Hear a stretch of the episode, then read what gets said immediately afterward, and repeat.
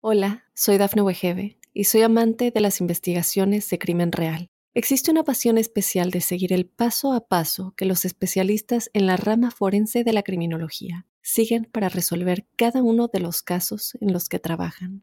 Si tú, como yo, eres una de las personas que encuentran fascinante escuchar este tipo de investigaciones, te invito a escuchar el podcast Trazos Criminales con la experta en perfilación criminal, Laura Quiñones Orquiza en tu plataforma de audio favorita. Óyenos audio. Thomas Weisenhand secuestró a Sherry Lynn Payton de 23 años de una tienda de conveniencia donde trabajaba como empleada. La llevó a una zona boscosa, aislada en el condado rural de Mobile. La violó en el asiento delantero de su camioneta y luego le disparó en la cabeza una vez con la pistola calibre 32 que usó durante su secuestro. El asesinato tuvo lugar en un campo cerca del camión. Luego arrastró su cuerpo a la zona boscosa y salió de la escena.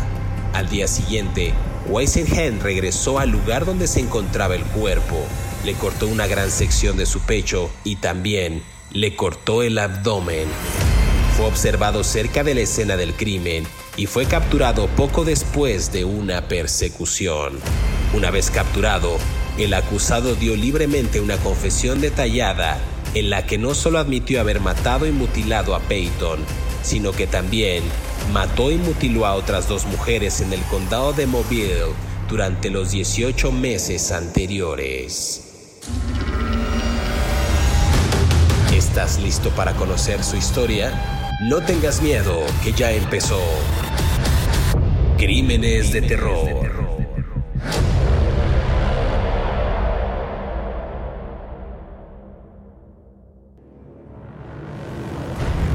Bienvenidos a Crímenes de Terror. Si aún no te has suscrito al podcast, oprime el botón de seguir en la plataforma en la que nos estés escuchando, ya sea en Spotify, Apple Podcast, Amazon Music o iHeartRadio, para que justo les llegue la notificación y sean los primeros en disfrutar de estas aterradoras historias. El día de hoy en el podcast vamos a conversar acerca de Thomas Warren Weisenhand, este asesino en serie estadounidense que mató al menos a cuatro mujeres entre los años 1963 y 1976. Esto es en, esto es en Alabama.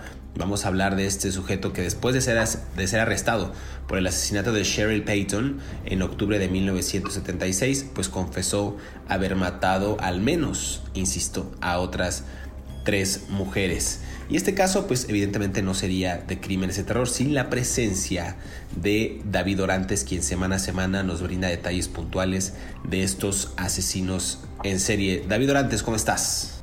Muy bien, eh, así como tú siempre mandas saludos, eh, yo quiero mandar hoy un saludo muy especial. Eh, tengo un amigo que, que, aprecio mucho, que quiero mucho, que lo conozco desde niño y que ahora trabaja en los Fukushima Firebombs de Japón. Es un equipo de básquetbol de la segunda división de Japón y el entrenador de ese equipo es el, el coach mexicano de básquetbol y gran estrella del básquetbol mexicano, Enrique Zúñiga. Eh, pues como es el único mexicano que vive en Fukushima, eh, se divierte escuchando podcast y descubrió crímenes de terror y me dijo hoy, justo hoy que estamos grabando, me dijo, oye, qué buena onda, acabo de descubrir el podcast, me encanta oírte. Y yo lo conozco desde niño, conozco a su padre, que también fue un gran jugador de, de, básquetbol, conozco a su tía, que es una gran escritora y jugadora de voleibol, Dulce María Zúñiga. Entonces, para toda su familia, para su esposa, para sus hijas, un gran saludo y que, que se diviertan mucho en Japón y que triunfen mucho por allá con los Fukushima Firebombs de la liga japonesa de básquetbol. Pues un saludo hasta Japón. Fíjate qué buena onda que se puedan escuchar los podcasts con esta facilidad, ¿no? Desde Japón hasta España, en México, en Estados Unidos, en Argentina, en muchos lados donde nos escuchan. Muchas gracias. Recuerden enviarnos eh, sus sugerencias, sus saludos y aquí les estaremos haciendo esta pequeña complacencia. Pues bueno, a lo que nos truje chencha, diríamos en México, fue condenado este hombre. Estamos hablando de Thomas Warren Weisenhand, un asesino en serie estadounidense. Hablamos de que últimamente al menos a cuatro mujeres. Pero ¿qué sabemos de la vida temprana de este sujeto? Bueno, nació el 29 de enero de 1947 en Pritchard, en Alabama. era el último de cuatro hijos de Willie y Emma Weisenhand. Él, como algunos de los asesinos en serie de los que hemos platicado en este espacio, pues provenía de una familia de bajos recursos, eh, era un matriarcado, era gobernado por su madre, una mujer pues dominante, ¿no? Que constantemente discutía y frecuentemente atacaba a su marido, quien él refiere en algunos documentos era débil físicamente y también alcohólico, ¿no? También animaba a sus hijos a hacer lo mismo, es decir, a pegarle e inclusive a pues a humillar a su padre, ¿no? Digamos que esta infancia donde la madre tiene un poder, donde sobaja al marido, eh, donde de manera frecuente discutía con él, yo creo que también marcó un algo, una actitud, un cambio de, variable de pensamiento en su psique de este hombre Thomas Warren para quizás cometer estos crímenes. ¿Tú cómo lo ves, David? Sí, bueno, a ver, hay muchas cosas de las que hablar. Eh, él nació en esta ciudad pequeñita que se llama Preacher, Alabama, que es una ciudad muy pequeñita en el área metropolitana de Mobile. Mobile, Alabama, está en el sur del estado, eh, casi en la frontera con Mississippi. Eh, mm, tiene una bahía que se llama la Bahía de Mobile y es, un, es una de las bastiones del conservadurismo religioso y de ultraderecha de los Estados Unidos. No, no es una ciudad progresista de ninguna manera. Ah, hubo muchos, acuérdate que hubo muchos problemas con los derechos civiles en los años 60 en los Estados Unidos. Mm, tan es así que grandes historias de la, del sur de los Estados Unidos están entreveradas pues por, por, los, por el desprecio al otro, ¿no? O sea, es una cultura que en el sur de los Estados Unidos que tiene esta historia de que si eres diferente eres menor a mí, ¿no? ¿no? Y tiene que ver con el racismo, con la ideología religiosa, si no eres cristiano bautista del sur eres menor que yo, si no eres blanquito, güerito, que cree en el republicanismo, eres menos que yo, ¿no? Y es una cultura que está muy entreverada todavía ahí, ¿no? Obviamente eh, los estados de Mississippi y Alabama pues no son muy bollantes en términos económicos, ¿no? A móvil un poco menos, un poco más que a Mississippi, pero pues es una ciudad donde no, no, últimamente ha cambiado las cosas, pero no es así como que yo me voy a ir a vivir a móvil, Alabama, porque hay trabajo, pues no. Eh, es una, son sociedades son complicadas y, tienen muchos problemas de racismo, de segregación, incluso ahora con las comunidades inmigrantes hispanas, pues también igual lo pasan mal, ¿no? A mí me gusta mucho andar por ahí, es un lugar muy bonito para acampar, para hacer hiking, pero pues siempre uno tiene que andar con las, con las eh, pilas puestas porque pues siempre le dicen a uno, oh, you're, Mexican, from New Mexico, from Old Mexico, ¿no? Entonces siempre está esa como onda de que uno tiene que andar bien, bien listo, ¿no? Mm, él, hay un dato que me parece muy relevante y me dio mucha risa. En el sur de los Estados Unidos, Kentucky para abajo, South Carolina, Georgia, Florida, partes de Texas, Tennessee, Alabama, Georgia, beben un licor que se llama moonshine se llama moonshine porque es un licor ilegal que lo hacían en la noche y brillaba. Moonshine quiere decir brillo de luna. Es un licor que lo hacen de, de ¿cómo se llama? De todo tipo de, de, eh, mm, de, de lo que se hace cuenta. Le avientan agua a un perol le avientan fruta, caña, manzanas, este, naranjas, lo que se le vaya ocurriendo, canela, lo que se le vaya ocurriendo a la abuelita, y lo hacen y luego lo van destilando, destilando, destilando. Es una... El papá de eh, este señor tomaba moonshine.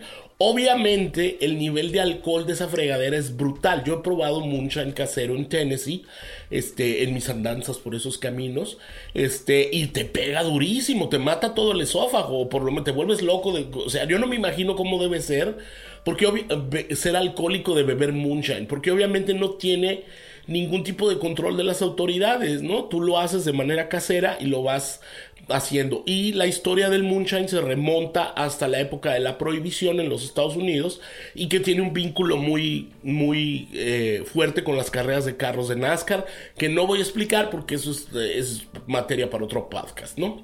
Pero el caso es que este señor bebía ese, ese licor que se le dice moonshine, que es un aguardiente vil, blanco, parece, y lo hacen en ollitas y todavía lo hacen hoy. Y eso te daña mucho. O sea, después de tres pomos de moonshine acabas viendo ovnis, ¿no? Y, los guajolotes te hablan, ¿no? Eh, el, el, papá de este señor le pegaba mucho al moonshine, ¿no? Y en sus borracheras de moonshine quería hacer cuchicuchi con la esposa, ¿no? Con, su, con la mamá de este señor. Y ella lo rechazaba, ¿no? Y entonces sucedía algo horrendo y extraño y medio perturbador.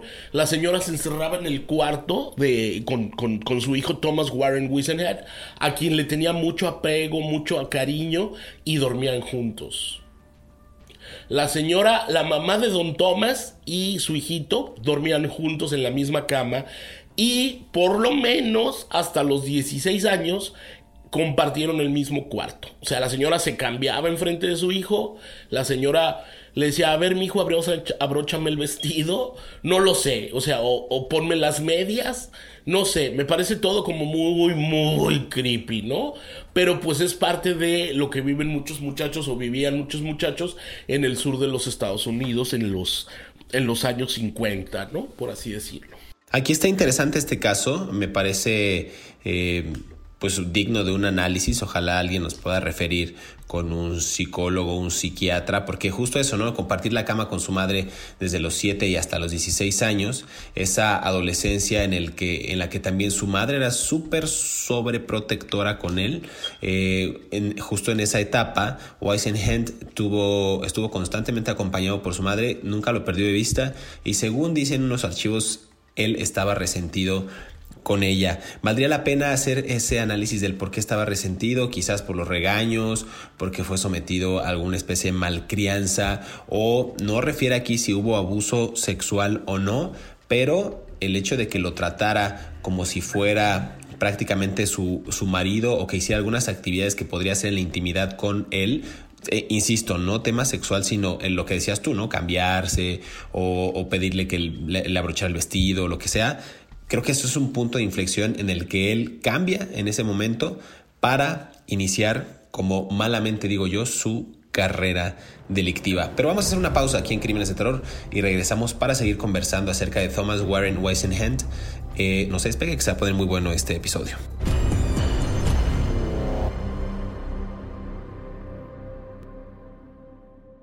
Hola, soy Dafne Wegebe y soy amante de las investigaciones de crimen real. Existe una pasión especial de seguir el paso a paso que los especialistas en la rama forense de la criminología siguen para resolver cada uno de los casos en los que trabajan.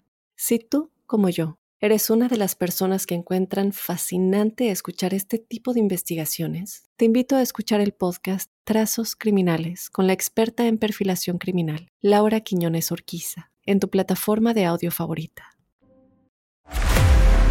El primer juicio de Hand se llevó a cabo en el condado de Jefferson después de que el juez de primera instancia concediera una moción de cambio de sede. El Tribunal de Apelaciones Penales revocó la condena debido a un argumento inapropiado del fiscal. En 1981, Hand fue retirado, esta vez en el condado de Mobile, y fue condenado de nuevo y condenado a muerte en ese momento. El Tribunal de Apelaciones Penales confirmó su condena, pero revocó después su sentencia porque el fiscal, en su declaración de apertura en la fase de sentencia, acusó a Weisenhand de haber cometido otros delitos, de los cuales no se habían presentado pruebas durante el juicio. Sigue escuchando la historia de Thomas Weisenhand aquí en Crímenes de Terror.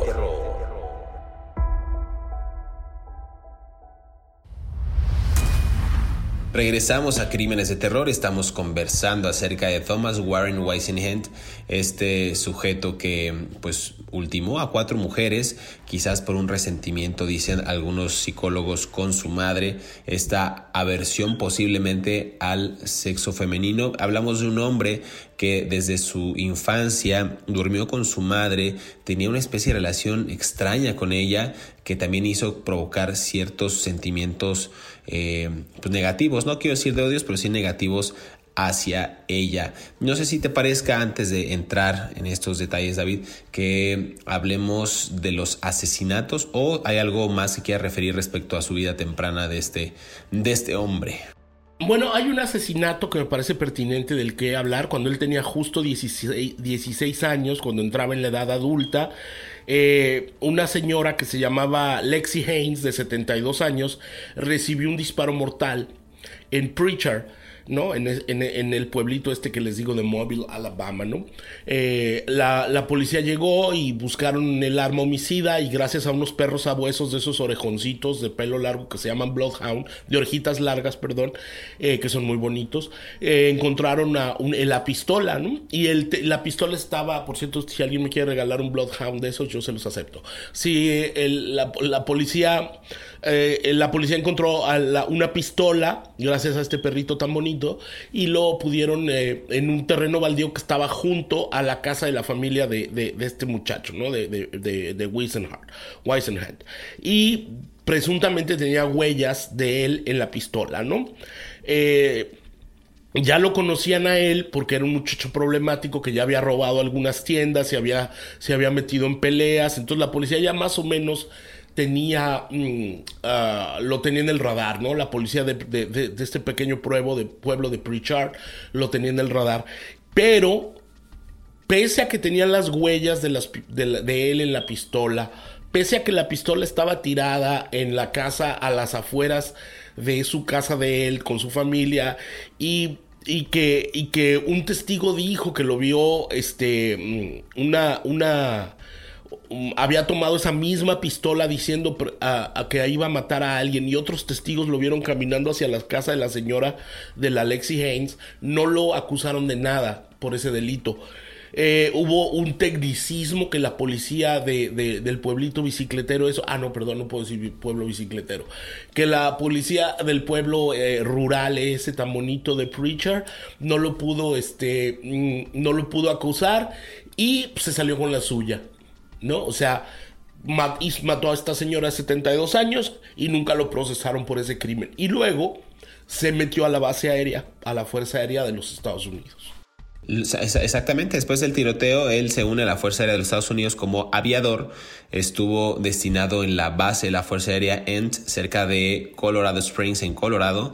Eh, me parece que ahí ocurre otro suceso interesante porque el 25 de octubre de 1965, Weisenhand atacó a Rose Covington, de 22 años, que era una, me parece que igual un integrante de la Fuerza Aérea de los Estados Unidos, y la golpeó a esta mujer dejándola inconsciente con un cenicero de metal, esto en las oficinas de la base aérea Ent. Ella, Covington, sufrió lesiones fuertes, lesiones graves, en varias partes de su cuerpo, pero en específico en la cabeza, la cara y estuvo hospitalizada durante dos mesesotes. La verdad, un ataque fuerte con, con, un cenicero de metal que también, a ver, te habla de algo ese tema del cenicero de metal. Es un objeto común que pueden encontrar en, en cualquier lugar, digámoslo entre comillas, pero con qué saña lo habrá hecho para dejarle esas graves lesiones en la cabeza. Eso es, o te habla de alguien que no tiene una contención de la ira, que no, que no sabe controlar sus impulsos y puede agarrar cualquier objeto porque seguramente lo encontró de manera fortuita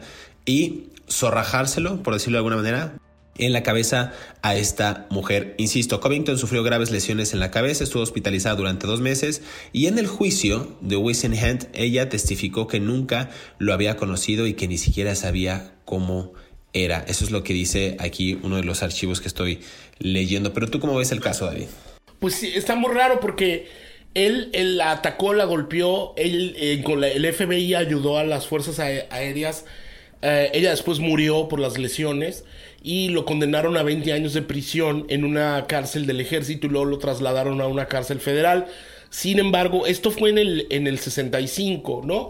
Estamos hablando de la época en la que los Estados Unidos estaba en el hipismo, el flower power, las drogas psicodélicas, la revolución sexual, la guerra de Vietnam, o sea, socialmente había muchas cosas que estaban pasando alrededor y el ejército pues no era ajeno a todo lo que estaba pasando. Ahora, parece una tontería, pero las mujeres que están, sirven en las Fuerzas Armadas de los Estados Unidos padecen muchísimos abusos hasta el día de hoy.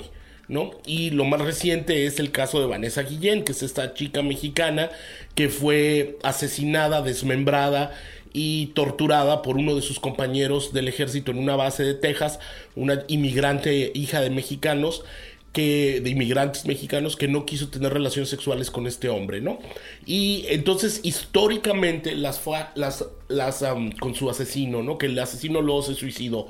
Históricamente las fuerzas armadas no han sido cuidadosas respecto a las mujeres que, que están ahí.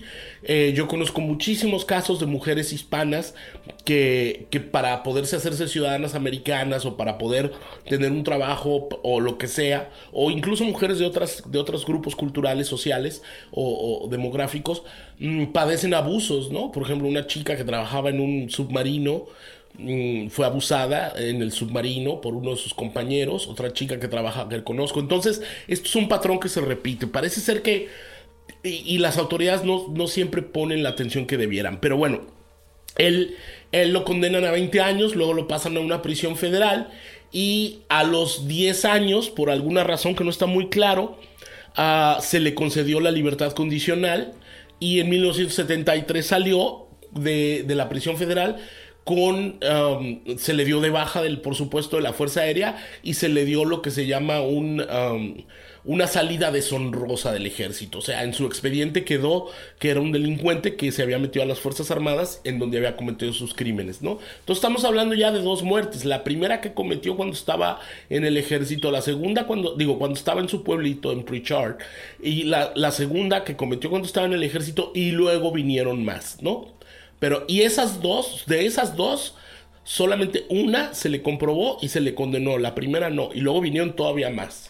Y en la segunda que se le condenó, se le redujo la sentencia, como bien decías, a solo 10 años y salió en 1973. Dos años después, el 21 de noviembre de 1975, Weissenhand atacó a Patricia Hitt, de 28 años. Ella era madre de dos hijos que trabajaba en una tienda de conveniencia del condado de Mobile en Alabama. Y este hombre, Weissenhand, se acercó a ella, la golpeó y luego le disparó fatalmente en la cabeza.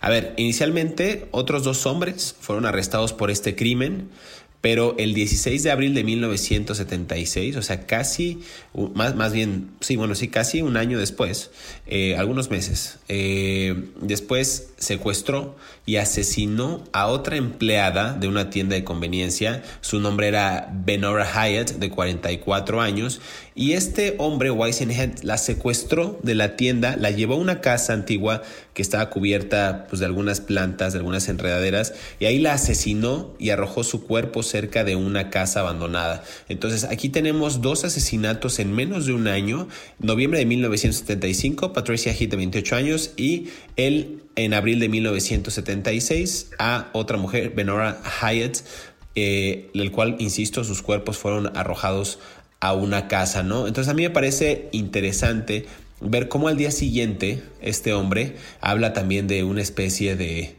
no sé, no, no, sé cómo llamarlo, como una, una manía, una algo, o sea, un interés de los asesinos, porque al día siguiente regresó a la escena del crimen y mutiló el cuerpo de Hyatt, a esta mujer. Le robó el reloj de pulsera que le dio luego a su esposa como regalo. O sea, le dio un, un reloj de regalo a su esposa de una persona que él mismo había asesinado. Algo locochón, pues, algo muy, muy fuera de sí. Claro, es absolutamente desquiciante. O sea, imagínate que llegas con tu pareja sentimental, ¿no? O sea, cada quien tendrá sus gustos, ¿no? Pero llegas con tu pareja sentimental y le dices, oye, mi amor, te traje un reloj bien bonito. Ay, mi amor, qué lindo, me encanta tu el reloj. ¿Dónde lo compraste? ¿En Macy's? No, mi amor, lo conseguí ahí por otro lado, en una tiendita ahí. He trabajado mucho para darte un reloj bonito. Muchas gracias, mi amor. Y le das un besito a tu esposo o, o tu esposa, un apapachito y luego a lo mejor hacen cuchi cuchi gracias al regalito y todo. Y tú no sabes que el reloj que traes en la mano pertenece a una señora a la que la desmembraron en un bosque del sur de los Estados Unidos. O sea, no, imagínate si este tipo no estaba como Lorenzo. ¿Quién regala? El, el, el, ¿quién regala el reloj de la mujer que acabas de matar y desmembrar y tiraste entre las enredaderas de un bosque? O sea, por, ya desde ahí ya podemos empezar la película, ¿no? O sea, imagínate. Pero bueno, esa era la, esa era la mente perturbada de este señor que andaba por todo el sur de Estados Unidos, bueno, por todo el sur, pero por ese condado de Alabama, matando empleadas de tiendas de conveniencia, ¿no? Algo realmente aterrador, así es que les dejamos esa imagen perturbadora de el reloj. Esperemos que alguien que les haya regalado un reloj o algo, una pulsera, un collarcito, no tenga, este, no sé, no sé, no pida la factura. Si su marido le regala un reloj, señora, pida la factura. No, no, vaya a hacer. No vaya a ser. Vamos a hacer una pausa aquí en Crímenes de Terror y regresamos para seguir conversando acerca de Thomas Weisenhand. No se despegue.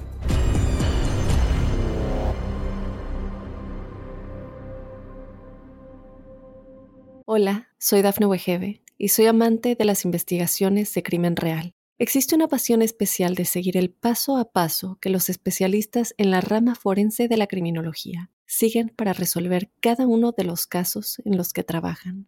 Si tú, como yo, eres una de las personas que encuentran fascinante escuchar este tipo de investigaciones, te invito a escuchar el podcast Trazos Criminales con la experta en perfilación criminal, Laura Quiñones Orquiza, en tu plataforma de audio favorita. Cloud Brown, el psiquiatra de Mobile, sugirió que Thomas Weisenhand fue un niño mimado, acariciado durante toda su juventud. Simplemente nunca se convirtió en un hombre, dijo. Brown dijo que en las demandas que la madre de Weisenhand le hizo para que compartiera su dormitorio, sin implicaciones sexuales aparentes, uno ve allí la parte superior del iceberg, comentó. El iceberg es la sobreprotección masiva de este individuo, el aferrado masivo mutuamente, de niño a madre, de madre a hijo. Su dependencia a la madre fue diseñada por ella, dijo Brown. Ella era una tirana y una déspota. Del otro lado, de esa dependencia es el resentimiento, sugirió un experto. Los niños normales se dan cuenta de que ya no son un elemento fijo en los nidos de sus madres, Thomas Weisenhand aprendió esto solo mínimamente en fragmentos, con dolor y nunca por completo especularon. Sigue escuchando la historia de Thomas Weisenhand aquí en Crímenes de Terror.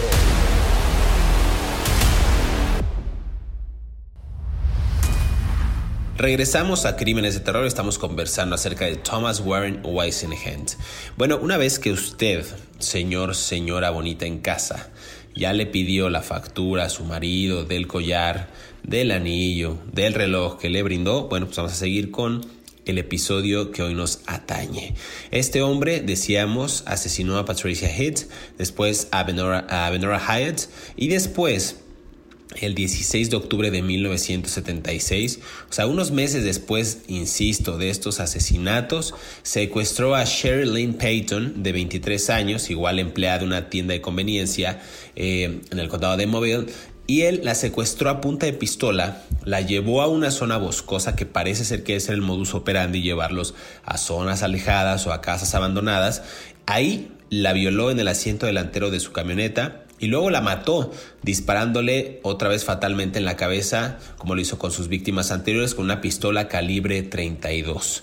Él arrastró su cuerpo al bosque cercano antes de huir de esta escena que se repetía y se repetía y se repetía, al menos se repitió tres veces en un lapso de no más de un año. O sea, esto es algo brutal, tres asesinatos al hilo, casi de la misma forma, eh, con características similares, es decir, empleadas de tiendas de conveniencia. Algo realmente impactante y para ese momento, para esos años, igual las autoridades no, no sabíamos qué tantas líneas de investigación tenían, pero al ver este móvil parecía que no tenían mm, tanta certeza de quién pudiera ser el asesino en serie, David. Sí, bueno, en realidad él, a él otra vez, vuelvo y repito, las autoridades de, no cumplieron con su trabajo porque lo agarraron por una casualidad, ¿no? Una casualidad que además se repite con demasiada frecuencia, ¿no? O sea, ¿Cuándo vamos a tener justicia por la eficiencia de las autoridades? Y, toda la gente que vive en Latinoamérica sabe de lo que hablo, ¿no? Vivimos expuestos a la criminalidad todos los días, los, los latinoamericanos en nuestros países y en otros países también, ¿no? Pero bueno, el, el, el 17 de octubre, el día después de que secuestra y mata a esa muchacha de la tienda de conveniencia y la viola en el, en el asiento delantero de su camioneta, él regresa a la zona donde la tira en el bosque para mutilarla ¿Para qué? ¿Quién sabe? Pero él fue a mutilarla, ¿no? Y le cortó el, pecho y el abdomen. Y cuando él estaba con su cuchillito cortando a la pobre mujer, unas personas que iban caminando por el bosque y dijeron, oye, mira, ese señor de allá está mutilando a una muchacha, ¿no? Y le hablaron a la policía, ¿no? Alguno corrió, porque en ese tiempo no había teléfonos celulares, gente joven, eh, ¿no? Había unas cosas que eran teléfonos que tú le echabas moneditas y, marcabas. Este, entonces, yo lo sé porque los vi de niño, de muy niño, ¿no? En la prehistoria de la humanidad. Entonces, la, el, le, le, marcabas a la policía y dices, no, que está un señor ahí en el bosque, señores oficiales, que anda mutilando a una muchacha. Entonces, un patrullero fue porque no creían. ¿no? Lo que estaba pasando y lo encontraron a él todavía montado arriba del cadáver de la pobre mujer mutilándola. ¿Por qué había regresado al lugar a, a mutilarla? No lo sé. Pero su falta de de, de, de, no sé, o su locura o su falta de cuidado hicieron que el policía lo viera y salió corriendo por el bosque. El policía por medio de su radio pidió ayuda y se pusieron a perseguirlo como locos por todo el, por todo el condado móvil, a, carrera vil, tal cual, por entre los bosques y caminos. Quien no conozca esa zona del sur de los Estados Unidos no sabe lo que es eso. Son puros bosques y bosques y bosques y bosques y bosques. O sea, tú das vuelta en el roble equivocado y te perdiste para siempre. Pero bueno, este, entonces finalmente lo atrapan y él lo llevan a, a Mobile, Alabama, y como si tal cosa, o sea, él se sienta ya detenido por el crimen de esta muchacha que había ocurrido el día anterior y él se siente y les dice, ah, qué bueno que me trajeron a la policía porque les tengo que contar. ¿Se acuerdan de aquella que apareció muerta y que tienen a dos encarcelados? No son ellos, yo la maté. ¿Y se acuerdan de la viejita aquella que vivía por mi casa? Yo la maté.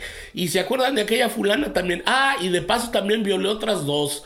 Y luego a mi mujer también la violaba yo y la golpeaba. O sea, les empezó a contar todo como si tal cosa. Y entonces un policía, lo acabo de leer en, las, en los documentos legales, le dice, ¿por qué nos cuentas todo esto? Y él dice, porque estoy loco. A mí mi mamá me traumó desde que estaba chiquito y no me pueden juzgar por, porque estoy loquito. Entonces, él usó ese argumento de que estaba, de que, de, que se le brincaba la cadena de la bicicleta para tratar de zafarse de sus responsabilidades legales, cosa que no consiguió, ¿no? No consiguió, justo porque, eh, como tal, su juicio se trasladó a Birmingham y el primero de agosto de 1977 comienza este juicio por el asesinato de Peyton, por esta última mujer de la que bien referías que mutiló en el bosque. Eh, se declara inocente por motivos de locura, pero el 9 de agosto de aquel año, estamos hablando del 77, el jurado declaró a Weisenhand culpable de asesinato capital y el 7 de septiembre fue condenado a muerte. En este mismo año, en septiembre, el hijo de, de Hyatt, Kenneth Lynn Curie, de 26 años, eh, secuestró y robó a un taxista. Más tarde afirmó que cometió el crimen para poder ir a prisión y vengar la muerte de su madre matando a Weisenhand. Esto está interesante, este giro, este plot twist, este giro de tuerca, porque el hijo, el hijo de una de las mujeres que asesinó cometió un crimen justo para ir a la cárcel, a la misma prisión donde estaba el asesino de su madre y matarlo. O sea, es, algo, es algo interesante. Ha habido también casos por ahí medio que se han vuelto virales ahora en internet, pero que datan de hace muchos años, que los propios eh, padres de las víctimas de abuso infantil, abuso sexual infantil o de algún tipo de, robo o de asesinato matan a sus propios, eh, a las propios agresores de sus, de sus hijos, hijas. No, a mí me parece relevante el caso también en este, en este giro de, tuerca. Un poco, un poco inocente la, el hijo de la víctima, de esa víctima, porque obviamente no lo iban a poner en la misma cárcel que, al, que, al, otro, ¿no? O sea, ya sabían de lo que se traía entre manos. Los policías son tontos, pero no son tan tontos, ¿no? O sea, por lo menos los policías de ese pueblo, ¿no? Eh, lo que sí te iba a decir es que el, el, a él lo condenan a muerte, pero cuando lo están condenando a muerte durante la lectura de sentencia, uno de los fiscales dice algo así como ojalá maten a este perro desgraciado, ¿no? Una cosa así, ¿no? En la corte. Y la defensa dice, no, saben que este juicio se tiene que anular porque no, el fiscal no puede andar haciendo comentarios personales de ese tipo y que se anula, ¿no? Y entonces en el 77 lo tiene, se condena, lo, se cancela ese juicio y se declara nulo y tienen que volverlo a juzgar. Y entonces eh, cambian de fiscales, por supuesto, porque el otro tarado andaba dando opiniones personales en el juicio. Y entonces en 1981 lo vuelven a, lo vuelven a juzgar. Y obviamente mm, hasta 1900, pasaron seis años, imagínate, casi 10 años. Estuvo en la cárcel sin recibir sentencia. Por, todo por un comentario tarado de un, de un fiscal, ¿no? Este, pasaron 10 años y hasta 1987 lo pudieron volver a condenar y lo condenaron a la pena de muerte por uno solo de los asesinatos, el de la última chica, porque por una serie de problemas legales y tecnicismos aunque él había confesado, pues ya no se le, pudo comprobar lo de los otros, aunque él confesó, pero no había pruebas sólidas en todos, ¿no? Eh, sin embargo, él no murió luego, luego, no lo condenaron a muerte con la inyección letal en, en Móvil, Alabama.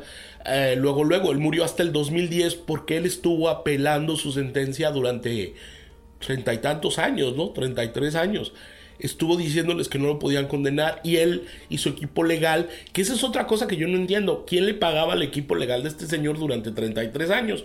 Pero bueno, siempre hay abogados que, que hacen las cosas pro bono para hacerse publicidad, ¿no? Entonces, durante 36 años los abogados de este señor encontraban una coma mal puesta, una frase mal escrita, un error de taquigrafía, una cosita, una declaración que no fue tomada, el nombre de un policía que no estaba bien escrito, lo que sea para ir aplazando. No, no pueden condenar a mi, a mi cliente, no pueden condenar a mi cliente a la pena de muerte porque aquí hay una coma que está mal puesta puros tecnicismos y tecnicismos y tecnicismos que fueron apelando el caso y él apelaba su sentencia y luego las perdía. Y luego encontraban otra razón y apelaban su sentencia y luego la perdía. Lo cual, por supuesto, es un gastadero de dinero para el estado de Alabama y para los contribuyentes que pagamos puntualmente nuestros impuestos en los Estados Unidos, ¿no?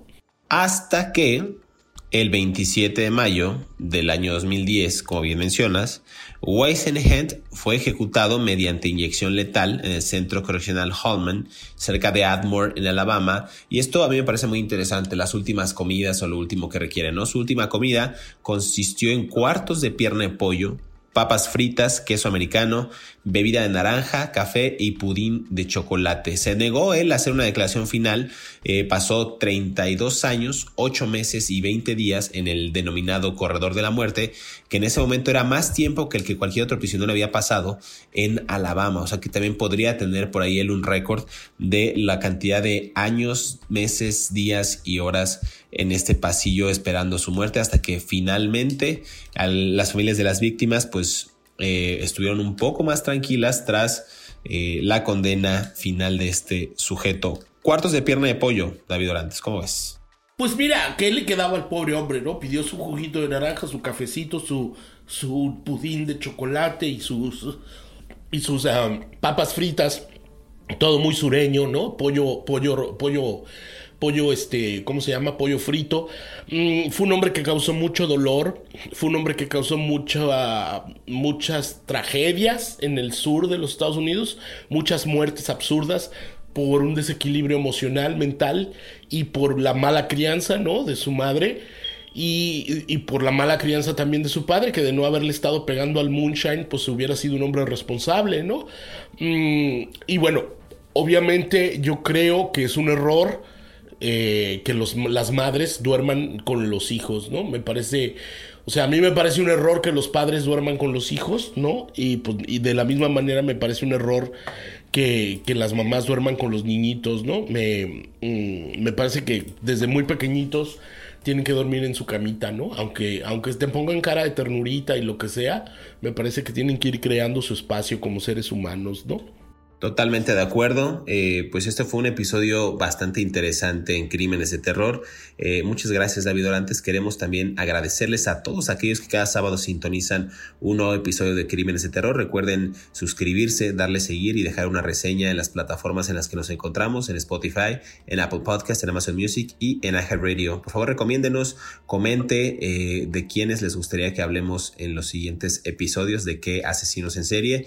Gracias por su preferencia. No deje de seguir en nuestras redes sociales, David Orantes y José Luis Montenegro. Nos escuchamos en el próximo episodio de Crímenes de Terror.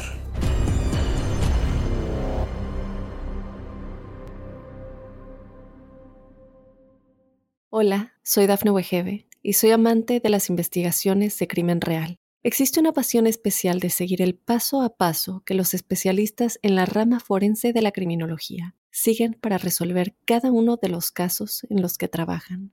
Si tú, como yo, ¿Eres una de las personas que encuentran fascinante escuchar este tipo de investigaciones? Te invito a escuchar el podcast Trazos Criminales con la experta en perfilación criminal, Laura Quiñones Orquiza, en tu plataforma de audio favorita.